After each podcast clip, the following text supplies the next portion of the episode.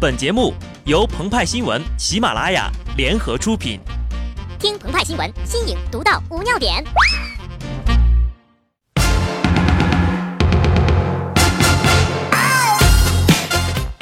本文章转自澎湃新闻澎湃联播，听众朋友们，大家好，我是机智的小布。为了建设我国的社会主义精神文明，必须消除一切黄色文艺的影响，对黄色音乐也不例外。摘自《怎样鉴别黄色歌曲》，人民音乐出版社，一九八二年。文化部近日公布了一批网络音乐黑名单，要求集中下架一百二十首内容违规的网络音乐，要求任何单位和个人不得提供。文化部为了民众的身心健康，可算是操碎了心呐！瞧瞧这一百二十首歌，从时间上看，不论新歌旧曲。只要你开了黄腔、吐了脏字儿，通通拉黑。连十三年前的大学生自习室也在其中啊！这要感谢组织里的八零后同志忍痛割爱，把曾经的爱曲贡献出来。想当年，多少大学生就是照着这首歌的剧本在自习室里苦读，最终考上了公务员呐！如今成了角儿了。小蛇舞活了。从空间上看，港台内地歌曲兼有，不管是猫在北京胡同里的光膀爷们儿，还是东北迪厅里带着铜链子的混混，亦或是大舌头的台客、过气的港星，组织都一网打尽。想必有同志一定爱看，我爱记歌词，否则又怎能对我国民间乐坛如数家珍呢？也可能有同志喜欢的是《中国好声音》，要知道这一百二十首歌的风格，从摇滚饶舌、网络金曲到 R&B、通俗民谣是应有尽有啊，要遴选也不容易呀。但有的歌曲，比方说《摇头丸》，只听了个名字，啪，转身，I want you，拉黑。从此，许嵩加入到反对标题党的行列当中了。有人会问，文化部这么做是不是过分了呢？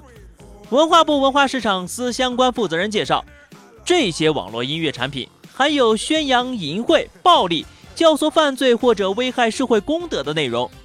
没错，话不能乱说，歌儿也不能乱唱。鹏鹏呢？前面并不是黑哈，只是心疼文化部的同志，动你的屁股！我想要 M L 狗男女少女的初夜，今晚雕教你。在输入这一百二十首歌的歌名时，不知道文化部的同志是一种怎样的心情呢？反正鹏鹏和派派呀是工伤了，什么伤？脸红引起中暑呗。低俗歌曲。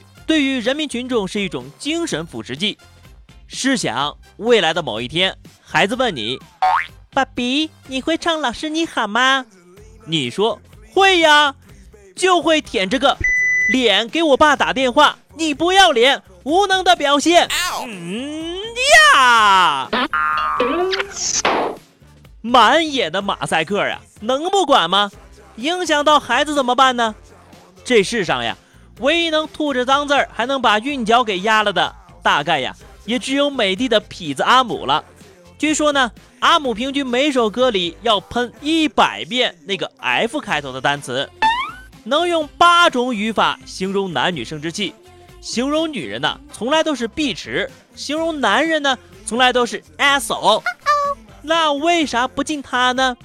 因为，反正我们也听不懂啊，就图一个。动次大次的傻劲儿，但万一真听懂了这损色，那就不得了了呀！黄曲儿有毒啊！在我国，黄色歌曲产生于二十年代末三十年代初这一时期，当时呀，为了满足资产阶级腐朽的享乐生活的需要，产生了舞场、歌厅之类的所谓娱乐行业，黄色歌曲成为一种不可缺少的娱乐手段。但是，就这么任其发展，会有什么后果呢？看看人家资本主义国家的总统，都跟谁混在一起呀？行文至此，鹏鹏和派派的感悟不可谓不深。但是有一些同志啊，不要以为你们的歌没有上黑名单，就可以放松对自己的要求了。比如左小叉叉呀，插手玫瑰呀，某位爱说屌的周姓歌星啊。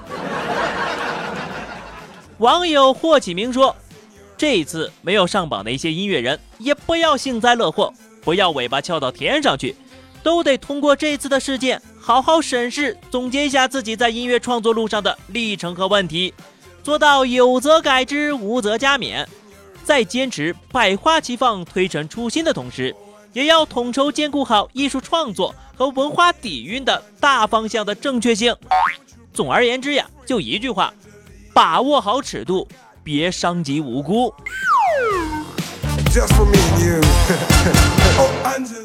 黄色歌曲通过各种渠道渗入到我们的生活，侵蚀着人们的心灵。其中呀，受影响最大的就是孩子了。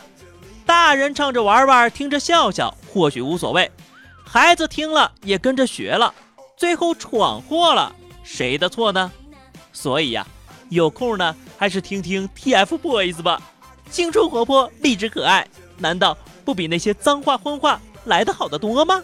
跟着我左手右手一个慢动作，右手左手慢动作重播。哦，这首歌给你快乐，你有没有爱上我？你有没有爱上我？好的，那么以上就是本期节目的全部内容。更多新鲜资讯，敬请关注喜马拉雅澎湃新闻。下期节目我们再见吧，拜拜。